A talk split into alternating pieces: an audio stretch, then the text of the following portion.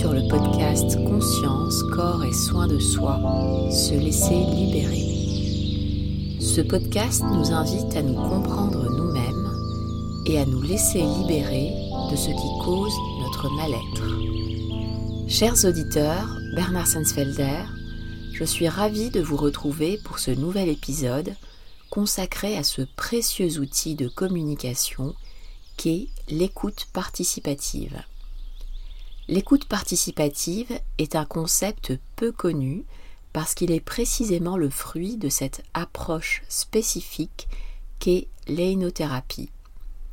Nous avons, lors de ce podcast, à plusieurs reprises insisté sur le fait que chacun avait sa propre paire de lunettes pour voir et lire le monde, reflet des ressentis propres de chacun. L'écoute participative ne serait-elle pas l'équivalent d'une paire de lunettes ou plutôt d'un appareil auditif, puisque l'on parle d'écoute, qui ajusterait précisément cette écoute au plus réel du ressenti de notre interlocuteur? Ce serait finalement, au-delà des codes de compréhension usuels, une manière de lire entre les lignes, de percevoir l'imperceptible et d'accéder finalement à l'autre de la manière la plus juste qui soit. Est-ce là votre vision, Bernard Sensfelder? Bonsoir. Euh, oui, c'est une très belle façon de dire les choses. Euh, J'avais pas tout ça en tête quand j'ai créé l'écoute participative. À, à, la base, il faut remonter à 1995 en, en, 95, il n'est pas question encore d'ainothérapie ou de choses comme ça. Je, j'anime des sessions de formation dans les hôpitaux, les cliniques, les EHPAD et euh, quelques autres établissements et je suis confronté à des demandes de la part des soignants de euh, d'humaniser la relation. Énormément de soignants étant soignants parce qu'ils euh, ils ont un souci humain vis-à-vis de l'autre. Et en 95, les soignants commencent à sentir que quelque chose est en train de se passer dans l'ensemble de la santé euh, qui euh, freine, qui euh, limite le côté humain. Et il y a des quotas en termes de nombre de salariés, il y a des quotas en termes de temps qui sont en train de s'installer. Ça va se concrétiser l'année d'après, en 96, avec euh, les accréditations, etc. Et donc l'entrée des démarches qualité. Euh, mais les soignants sont là et ils sont dans un... Euh, ce qu'on nous a appris, par exemple, en, en école d'infirmier, d'infirmière, ce qu'on nous a appris, c'est de l'écoute active, c'est-à-dire montrer qu'on écoute la personne en répétant, en reformulant ce qu'elle a dit, euh, et, ce qu'ils me disent, c'est euh, c'est très bien l'écoute active, mais ça prend du temps. Ça prend beaucoup de temps. Euh, Est-ce que ce serait, il y aurait moyen d'avoir une façon de répondre à l'autre qui soit suffisamment adaptée à la modification des conditions de travail, c'est-à-dire qu'il ne nous laisse pas frustrer parce qu'on n'a pas le temps. On n'a pas le temps de répondre. Alors, euh, je, me penche sur la question et je, je, je crée l'écoute participative en réponse à cette demande des soignants. Et effectivement, ce que vous dites euh, est extrêmement juste. Il va être question de se poser la question de la cohérence de l'autre. C'est-à-dire que euh, lorsqu'il y a un grabouillis, ça veut dire que l'autre ne va pas bien. Ça, je pense que maintenant, c'est quelque chose qui est clair. L'autre ne va pas bien, donc il y a un grabouillis, que lui dire? S'il ne va pas bien, c'est qu'il y a de la culpabilité. Ça, c'est la première chose. S'il ne va pas bien, c'est aussi, comment dire, le fait qu'il n'aille pas bien va avoir pour conséquence le fait qu'il est moins apte à réfléchir par lui-même. Il est perdu à ce niveau-là. Et du coup, en, en partant de ce principe-là, je vais me dire, mais ce dont les gens ont besoin, c'est d'être déculpabilisés, de ce qu'ils sont en train de vivre et de ce qu'ils sont en train de dire ou de faire. Et puis, comme ils ont du mal à gérer leurs pensées, ils vont avoir besoin qu'on leur propose un modèle explicatif de ce pourquoi il y a un grabouillis. Alors, je dis bien qu'on leur propose un modèle explicatif. Ça veut dire que on va pas obligatoirement trouver la bonne raison parce que, tout simplement, on n'accède pas à l'autre. Mais par contre, on va donner des, outils de compréhension à la personne et surtout, on va rentrer dans cette démarche qui est tu ne vas pas bien et au lieu de te juger ou de te demander d'adopter tel ou tel comportement, j'essaye par moi-même de comprendre ce qui t'arrive. Et je m'ouvre donc à ta singularité à ce moment-là.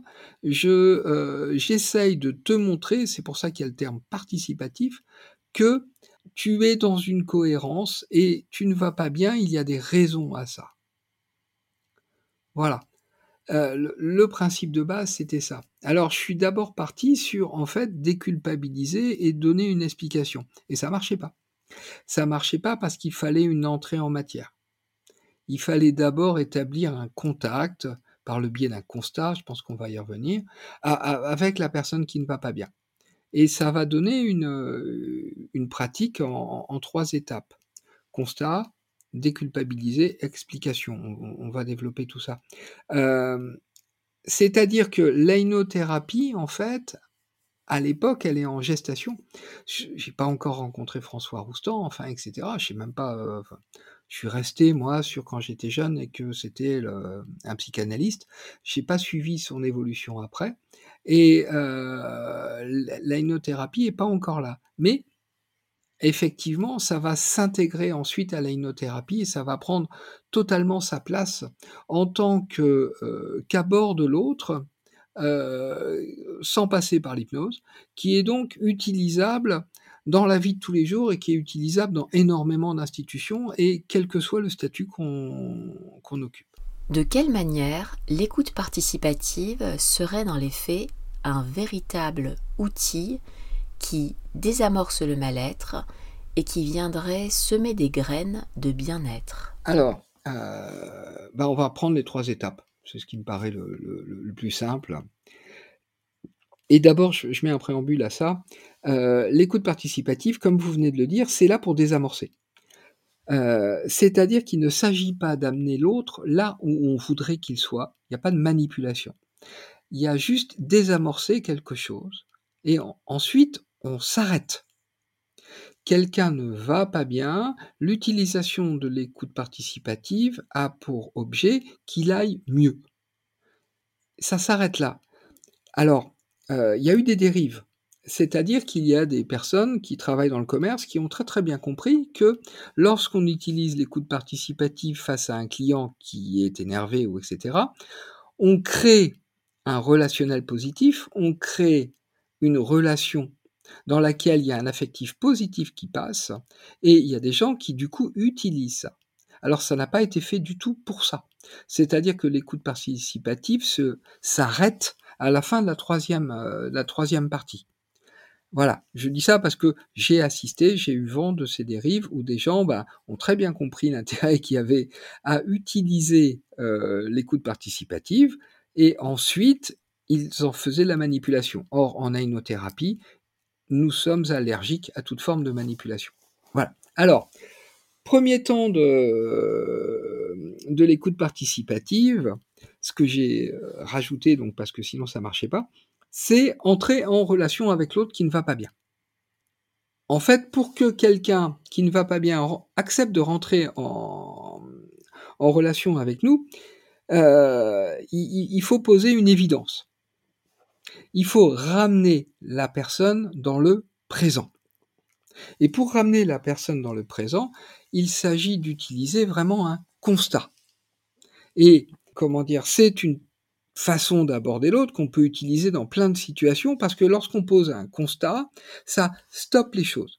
Et puis la personne qui ne va pas bien, au fond d'elle, euh, on la ramène dans le présent et au fond d'elle, elle a un espèce de oui qui se met en place. Alors, encore une fois, il ne s'agit pas de manipuler et il ne s'agit pas d'utiliser le, yes set qu'on peut utiliser dans le commerce. C'est euh, de façon à amener une personne à, à dire plusieurs oui de suite. Là, il n'y en a qu'un. C'est-à-dire qu'on pose un constat sur ce qui est en train de se passer.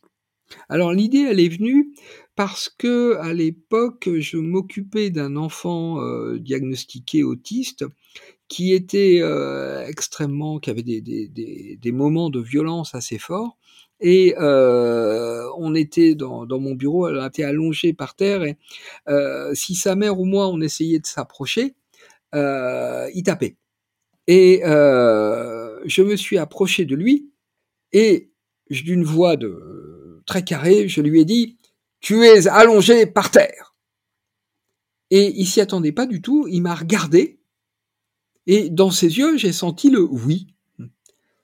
Et j'ai pris une voix plus douce, je lui ai dit Est-ce que tu veux bien t'asseoir sur le bord du lit pour qu'on puisse discuter, s'il te plaît? Et il s'est assis. Sa mère m'a regardé dans un Mais qu'est-ce qu'il a fait, Bernard? En fait, j'avais rien fait de spécial, j'avais juste stoppé.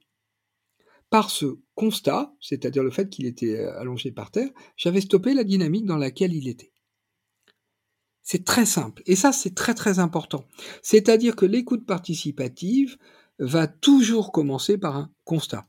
Une personne est en train de vous hurler dessus, bah, ce qu'on va dire à la personne, c'est le constat de ce qui est en train de se passer, c'est-à-dire tout simplement, vous êtes en colère. On va pas aller plus loin. Une personne est en train de délirer, et ça peut choquer quand je dis ça, mais on va lui dire, vous délirez. Tout simplement parce que je défends l'idée qu'une personne qui est en train de délirer sait qu'elle est en train de délirer, est consciente qu'elle est en train de délirer. Ou alors on va lui dire vous dites n'importe quoi, ce qui revient au même.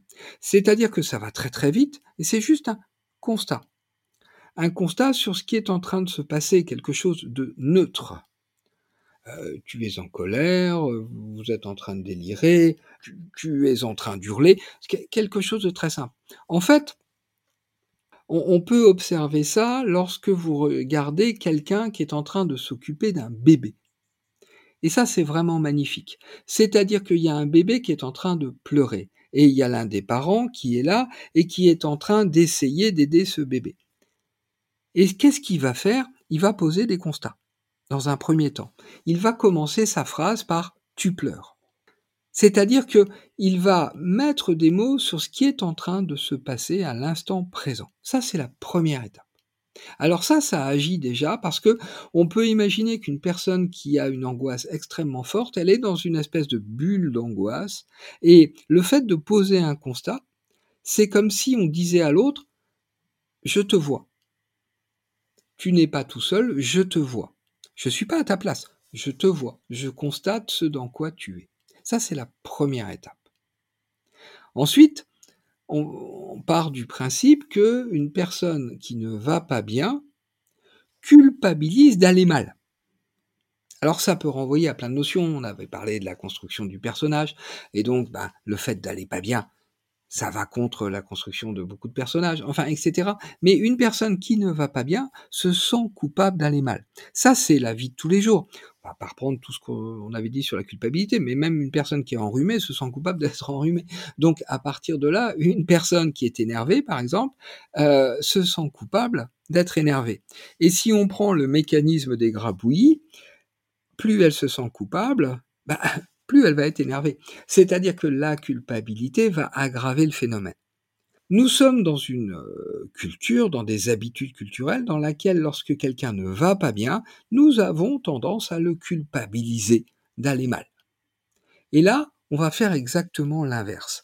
C'est-à-dire que lorsqu'une personne, par exemple, est en colère, est en train de nous hurler dessus, premièrement, on va lui dire tu es en colère, et deuxièmement, on va très rapidement la déculpabiliser d'être en colère. Alors comment est-ce qu'on va faire? On va pas rentrer dans tout un grand discours sur la culpabilité. C'est quelque chose, ce n'est pas volontaire, ta ta ta ta ta ta. Bien, ça, ça, ça, marcherait pas, euh, parce qu'on s'adresserait à l'intelligence. Lorsqu'une personne se sent coupable, L'une des façons d'enlever la culpabilité, c'est de la replacer dans une norme. On va prendre quelque chose de très très simple. Une personne a le souci d'arriver à son travail à l'heure. Il y a des gens qui arrivent toujours en retard, mais là non, c'est quelqu'un qui a le souci d'arriver à son travail à l'heure. Et puis un jour, sa voiture a du mal à démarrer, il y a un problème sur la route, etc. Euh, elle arrive en retard. Si elle est toute seule à arriver en retard, elle va porter sa culpabilité d'être en retard. Mais si ce jour-là, elle constate qu'une ou deux autres personnes, par exemple parce que l'hiver est arrivé dans la nuit et du coup les voitures ont eu du mal à démarrer, et si elle constate qu'une ou deux autres personnes sont en retard aussi, eh ben elle va se sentir moins coupable. Parce que tout simplement, elle va être rentrée dans une autre norme qui est la norme des personnes qui ce jour-là arrivent en retard. C'est-à-dire que lorsque on est débordé par une émotion et que quelqu'un vient nous dire que d'être débordé par cette émotion, c'est normal, ou vient nous dire c'est l'ordre des choses, c'est logique, tout le monde à ta place réagirait pareil, etc., eh bien ça va lutter directement contre la culpabilité d'être dans cette émotion. Donc ça va donner quelque chose qui peut surprendre. On va vous donner un exemple, par exemple, EHPAD. En EHPAD, il y a parfois des familles qui sont très embêtantes avec euh, les équipes. Très très souvent, ces personnes sont très très embêtantes. Pourquoi? Parce qu'elles sont très inquiètes de voir dans quel état euh, se trouvent leurs parents. Et puis, elles sont dans un sentiment d'impuissance par rapport à l'aide qu'elles pourraient apporter à leurs parents. Donc elles arrivent éventuellement même de culpabilité, d'avoir été amenées à participer au fait que euh, leur père ou leur mère se retrouve à vivre en EHPAD. Il y a plein de raisons. Il y a plein de, de, de culpabilités qui peuvent être là. Bien. Mais la principale, c'est l'inquiétude. Et on va voir, par exemple, une personne rentrer dans la chambre, par exemple, de sa mère, et au lieu euh, de, s'enquérir de comment va sa mère, chercher s'il n'y a pas un peu de poussière qui traîne euh, en haut d'un meuble. Et ça arrive parce que, bah, avec les rythmes de travail qu'il y a, le peu de temps que les agents ont pour faire leur travail, ça arrive qu'au-dessus d'un tableau ou etc., il reste un peu de poussière. Et on voit ces personnes qui vont passer le doigt au-dessus du tableau, par exemple, avoir un petit peu de poussière sur le doigt, et puis commencer à, prendre l'agent qui est là, qui est en train de travailler, qui est déjà débordé, en lui disant oui, qu'est-ce que c'est que ça? Avec ce qu'on vous paye, vous pourriez me faire votre travail. J'ai trouvé de la poussière, c'est un scandale. Bien. Et là, l'agent, s'il applique euh, l'écoute participative, va répondre donc dans un premier temps, vous êtes en colère. Et deuxièmement, on va répondre dans la foulée, c'est normal. Ce qui déjà, en général, va commencer à arrêter l'agressivité de, la personne en face. Parce qu'on n'a pas l'habitude qu'on nous déculpabilise d'être en colère. On va pas s'arrêter là. Mais c'est la deuxième étape. Première étape, constat. Deuxième étape, c'est normal. Alors c'est vrai qu'on repère les personnes qui ont été formées à l'écoute participative parce que sans arrêt, c'est normal. Alors attention, ce n'est pas normal qu'il y ait de la poussière. Ça s'explique, mais ce n'est pas normal. Ce qui est normal, c'est que la personne soit en colère. Mais on va aller plus loin. On va aller plus loin, c'est-à-dire qu'on va passer à la troisième étape qui est l'explication. Alors celle-là, c'est la plus difficile. C'est-à-dire le constat et puis euh, déculpabiliser, ça c'est facile. Mais l'explication, elle est très difficile. Euh, il faut une sacrée habitude de, euh, l'écoute participative pour l'utiliser dans la vie de tous les jours. Mais, mais, on prend un cadre, par exemple, euh, l'exemple que je donnais là sur EHPAD, bah, on va expliquer, on va donner une explication à la personne de ce pourquoi elle est en colère. Peut-être que c'est pas la bonne. Dans l'EHPAD, l'exemple que je donne, ça va donner, vous êtes en colère, c'est normal, vous êtes inquiet pour votre mère, c'est difficile pour vous de, euh, de venir la voir en EHPAD, vous préféreriez qu'elle soit toujours chez elle. C'est-à-dire qu'on propose une interprétation qui éventuellement est complètement à côté de la plaque, qui éventuellement n'est pas du tout la bonne. Ça n'a pas d'importance. Le fait de rentrer dans cette démarche, d'être attentif à l'autre et à sa souffrance derrière son comportement, ça permet, dans la majorité des cas, de calmer les choses. Et du coup, très très souvent, je prends l'exemple de l'EHPAD, la famille va dire bah oui, c'est pas facile. Et là, on rentre dans une discussion normale. Et qu'est-ce qu'on fait? Qu'est-ce que fait un parent qui est face à son bébé qui est en train de pleurer? Eh ben, il fait ça. Tu pleures, c'est normal, et ensuite il cherche. T'as mal au ventre, t'as fait un cauchemar, il y a quelque chose qui te dérange, etc. Avec un bébé, c'est assez fascinant, c'est-à-dire qu'au moment où l'explication colle, ça, ça passe de regard à regard. On le sent. C'est-à-dire qu'on a trouvé le truc et en général, le bébé arrête de pleurer. C'est-à-dire qu'en fait, l'écoute participative, tous les parents bienveillants avec leur enfant l'ont fait. C'est-à-dire qu'ils étaient face à leur bébé qui allait pas bien et ils se sont mis à proposer des hypothèses de ce pourquoi ça n'allait pas bien. Et ils ont fait ça et c'est assez euh, spectaculaire à regarder, c'est-à-dire que tant que l'enfant n'est pas capable de trouver par lui-même l'explication de ce pourquoi ça ne va pas, on fait de l'écoute participative avec nos enfants. On se met à leur écoute et on cherche. On se met à l'écoute de leur comportement, de leur mal-être et on cherche. Et là où les choses se gâtent, c'est qu'à partir du moment où l'enfant est supposé pouvoir expliquer pourquoi il va pas bien, on va lui dire bah pourquoi tu vas pas bien? C'est-à-dire qu'on arrête de chercher. Et l'écoute participative, c'est tout simplement remettre en marche ce que l'on faisait au niveau de l'enfant. Et c'est pour ça que ça agit. Parce que on re-rentre dans cette attention qu'on a à la souffrance sous-jacente de l'autre, à la raison pour laquelle il allait pas bien. Encore une fois, c'est la démarche qui est importante. Ce n'est pas de trouver la bonne origine. Ça, c'est pas grave. Le fait de retraiter l'autre avec ce positionnement qui est si tu ne vas pas bien, c'est que tu as une bonne raison d'aller mal, ça suffit à agir sur l'autre. Qu'est-ce qui serait susceptible de faire obstacle à adopter une telle posture d'écoute participative? Quelles seraient les difficultés finalement à déployer une telle qualité d'écoute? Alors les difficultés, elles sont multiples. Euh, d'abord, il y a des habitudes. C'est-à-dire qu'il y a l'habitude de s'adresser à l'intelligence de l'autre lorsque l'autre ne va pas bien. C'est-à-dire de poser des questions lorsque l'autre ne va pas bien. Ce qui est complètement à côté du fonctionnement de la personne. Lorsque la personne ne va pas bien, eh ben, elle a moins accès à son cortex, donc elle a moins accès à son raisonnement, elle est prise par des, euh, des, émotions, par la culpabilité, etc. Donc, on, on a l'habitude de poser des questions, c'est-à-dire qu'on ne répond pas là où il faut. Et ça va faire quoi le, fait de poser des questions? Ça va faire qu'on va augmenter le mal-être chez l'autre. Parce qu'en fait, on va renforcer son impression de ne pas être accepté, de ne pas être compris. Donc ça, c'est la première chose, c'est l'habitude. C'est-à-dire que quelqu'un euh, ne va pas bien, on a l'habitude de lui dire, bah, qu'est-ce qui t'arrive? Ça, c'est tout bête, c'est la vie de tous les jours. Et changer les habitudes, ben ça, tout simplement, notre cerveau, il n'aime pas.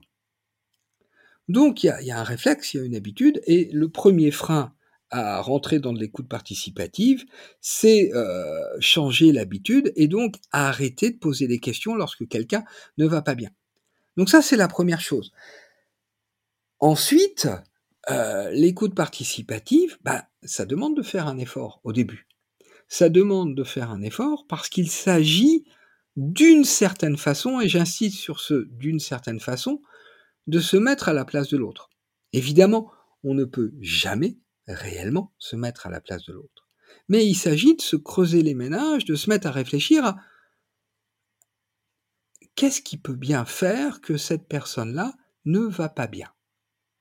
Et donc il s'agit de se mettre à réfléchir, à penser. Or, la première réaction qu'on a lorsque quelqu'un ne va pas bien, c'est d'être contaminé, d'être envahi par ce que dégage la personne. C'est-à-dire quelqu'un qui ne va pas bien dégage de la tension, et donc du coup, le frein principal à l'écoute participative, ça va être d'être envahi soi-même par la tension, et du coup de se mettre soi-même à pas aller bien. Et c'est ça le frein principal. En même temps, lorsqu'on a un outil qui nous permet de nous recentrer et de savoir quoi faire, eh ben, ça aide à sortir de la tension dégagée par l'autre. Voilà, ça c'est les, deux freins principaux. Ensuite, il y a des freins culturels, c'est-à-dire que quelqu'un qui ne va pas bien, on va avoir tendance à l'enfermer dans cette place de personne qui ne va pas bien et, de ne pas l'aider à en sortir. Alors que là, on est face à une pratique simple qui permet d'aider l'autre à s'en sortir, de lui donner des outils pour qu'il retrouve sa propre liberté. Ce qui n'est pas du tout dans nos habitudes. Voyez-vous un lien, Bernard Sensfelder, entre l'écoute participative et la communication non violente qui fait référence en termes de communication qualitative? Euh, Oui, en, ceci que euh, en communication non violente, on, va être attentif à ce que vit l'autre. Alors ensuite, il y a énormément de différences. En communication non violente, on va parler de soi. En écoute participative, on ne parle pas de. En communication non violente, on est dans une notion de, euh, poser les choses. Euh, derrière ça, il y a une vision du rapport humain tel qu'il pourrait être. En écoute participative, euh, il y a juste l'écoute participative, pardon, c'est juste un outil pour arrêter une situation, pour arrêter un mal-être. Alors, en hypnothérapie, il y a une vision des, euh, des relations humaines, c'est-à-dire liberté à liberté, alors que l'écoute participative, c'est juste un outil pour un temps T. C'est euh, voilà. Alors que la, communication non violente, il y a quand même une grande théorisation derrière des rapports humains. Vous nous avez déjà expliqué quelles étaient les différentes étapes à dérouler pour mettre en place une écoute participative. Pourriez-vous illustrer cela par un exemple concret face à un enfant ou, un adulte qui serait en proie à des tensions, peur ou culpabilité? Quelle écoute avoir en présence d'un tel grabouillis et quelle attitude proposer en retour? Alors, euh, on va même en donner plusieurs. On, va prendre une situation qui m'était arrivée alors que j'avais euh, le matin j'avais déposé ma fille. À, ça c'est ce que j'ai mis dans un de mes bouquins. Euh, après j'en prendrai un autre. J'avais mis, j'avais déposé ma fille euh, à, l'école, tout allait bien. Et puis le soir je vais la chercher et à l'école primaire et elle arrive, elle, elle était visiblement renfrognée, elle faisait la tête, elle monte dans la voiture, elle claque la porte à toute vitesse, un peu très fort après avoir jeté son cartable sur le siège arrière. Et avant de démarrer la, voiture, je regarde si elle a sa ceinture ou pas. Elle n'avait pas sa ceinture et elle était les bras croisés, en train de faire la tête. Et elle disait pas un mot. Et donc je, m'adresse à elle et je, lui dis, s'il te plaît, euh, mets ta ceinture euh, que, avant que je puisse démarrer la voiture. Et là, elle dit rien. Elle fait la tête. Bien beaucoup d'adultes à ce moment-là euh, auraient réagi par de l'autorité. À ce moment-là, moi j'ai utilisé de, l'écoute participative. Alors, ça peut poser question, hein, parce que utiliser des techniques euh, dans, sa vie euh, de tous les jours, ça, enlève de la spontanéité. Mais il se trouve qu'à ce moment-là, je me suis dit que c'était ça qu'il fallait. C'est-à-dire que très très rapidement, moi j'ai analysé la situation, c'est-à-dire que bah, elle va pas bien si elle allait bien, elle ferait pas la tête. Euh, et donc, ben, logiquement, il s'est passé quelque chose à l'école. C'est une petite fille qui va à l'école primaire, et donc j'ai tapé dans ce qui, à mon avis, était le plus probable, c'est-à-dire les relations avec sa meilleure copine, c'est-à-dire à, l'époque Agathe. Bon. Et euh, donc, ça a donné, tu ne veux pas mettre ta ceinture, c'est normal, tu as passé une sale journée à l'école, t'es pas contente, et là j'ai rajouté, oh, il s'est sûrement passé quelque chose avec Agathe. Et là, ma fille, j'avais, tapé dans le mille. C'était ça qui était derrière. Et surtout, euh, elle a mis sa ceinture.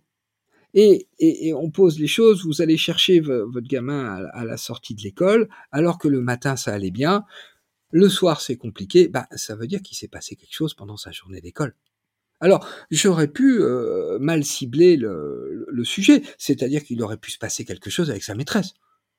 Mais je pense que ce n'aurait pas été grave. C'est-à-dire que, bah, elle m'aurait dit, non, c'est pas ça, c'est avec ma maîtresse que ça s'est passé. C'est-à-dire que ça aurait été désamorcé. Et ça, c'est, voilà, c'est classique. C'est-à-dire que je, me souviens d'une fois, un samedi après-midi, je faisais la queue au supermarché en attendant de payer, et il y avait quelqu'un derrière qui, poussait un petit peu avec son caddie. Il était énervé. Et, je me retourne vers lui et, je lui dis, euh, vous, vous, êtes énervé, vous poussez avec votre caddie, vous êtes énervé, euh, c'est normal, vous en avez assez d'attendre, vous n'en pouvez plus, il y a trop de monde.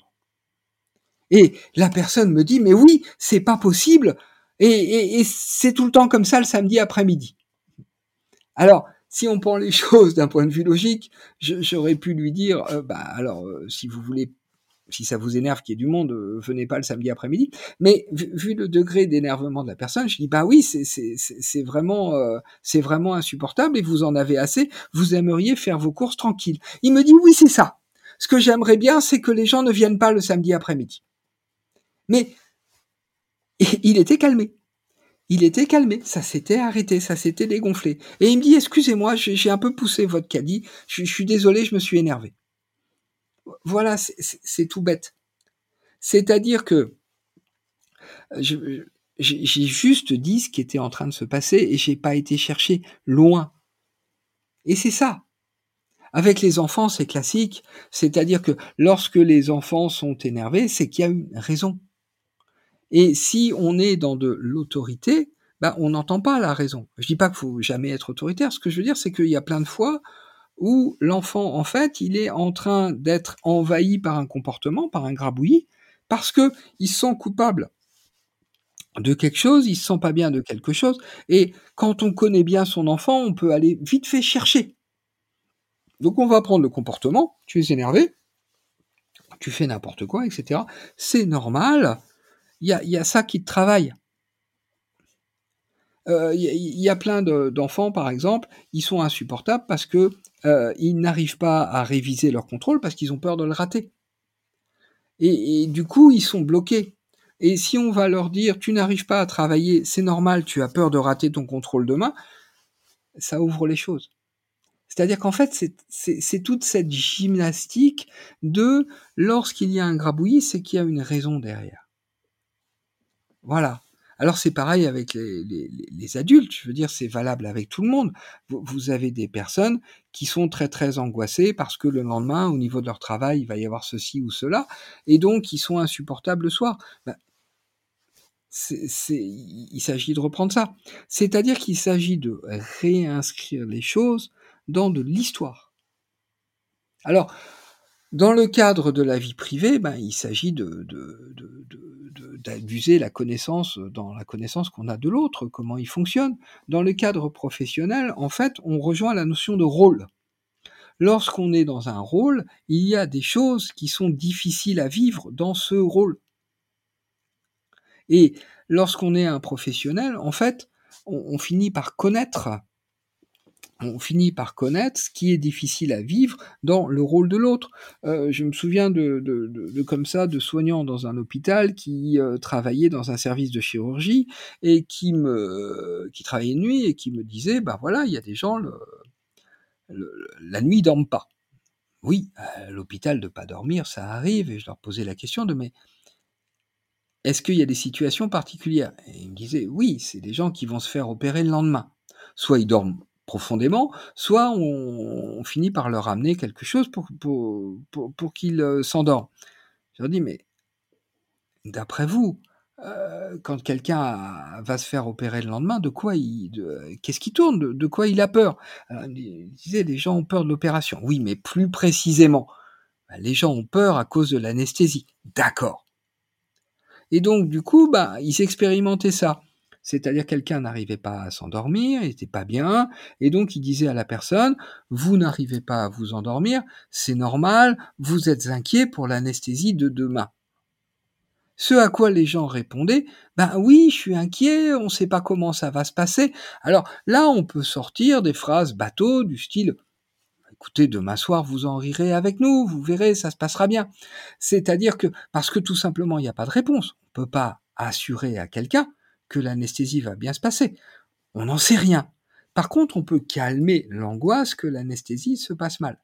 Tout simplement, donc les trois temps de, de l'écoute participative, vous n'arrivez pas à dormir, ça c'est le constat, c'est normal.